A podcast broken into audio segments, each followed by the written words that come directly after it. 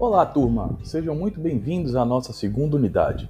Depois de toda a trajetória que trilhamos até aqui, conhecendo um pouco mais do universo jurídico, voltamos nossas atenções ao Código Brasileiro de Aeronáutica, o CBA, legislação que é a base da aviação civil brasileira.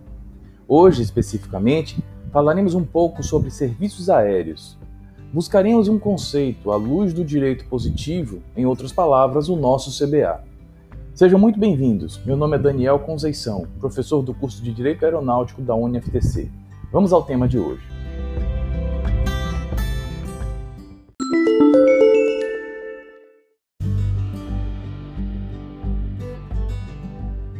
Bem, pessoal, como anunciado, hoje nós vamos falar sobre serviços aéreos.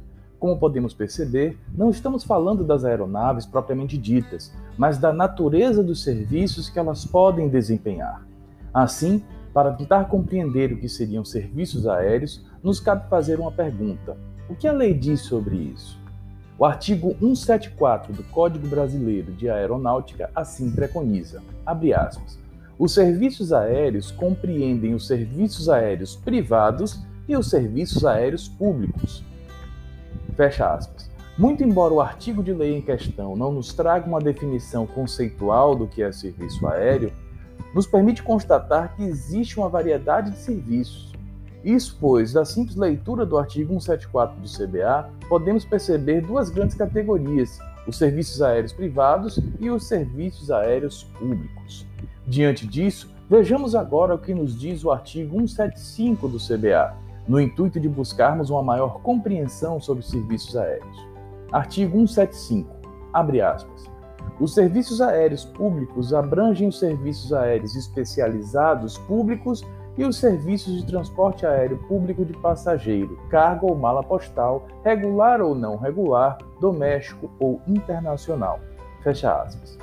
Como podemos observar, o artigo 175 nos traz uma série de modalidades de serviços aéreos, ao mesmo tempo que nada diz sobre serviço aéreo privado, que fica reservado a outro tópico na legislação. Ainda assim, o artigo 175 do Código Brasileiro de Aeronáutica é muito útil para que possamos ter uma ideia acerca do que é serviço aéreo, pautados nas informações que a própria lei nos traz. Através desse artigo, podemos compreender, por exemplo, que serviço aéreo envolve a prática de transporte de pessoas, cargas e mala postal. Além disso, o referido artigo nos permite identificar que existem outros serviços e outras classificações dentro desse universo dos serviços aéreos. Nesse momento, ainda que um conceito de serviço aéreo não possa ser construído de maneira precisa, dada a necessidade de conhecermos com mais profundidade cada tipo de serviço que pode ser executado no âmbito da aviação, é possível esboçarmos, no entanto, algumas linhas dessa definição conceitual.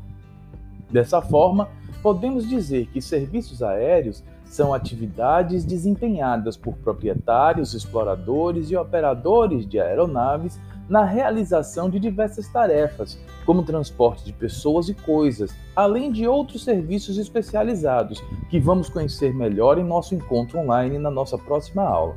Por hoje é só, pessoal. Bons estudos e até lá!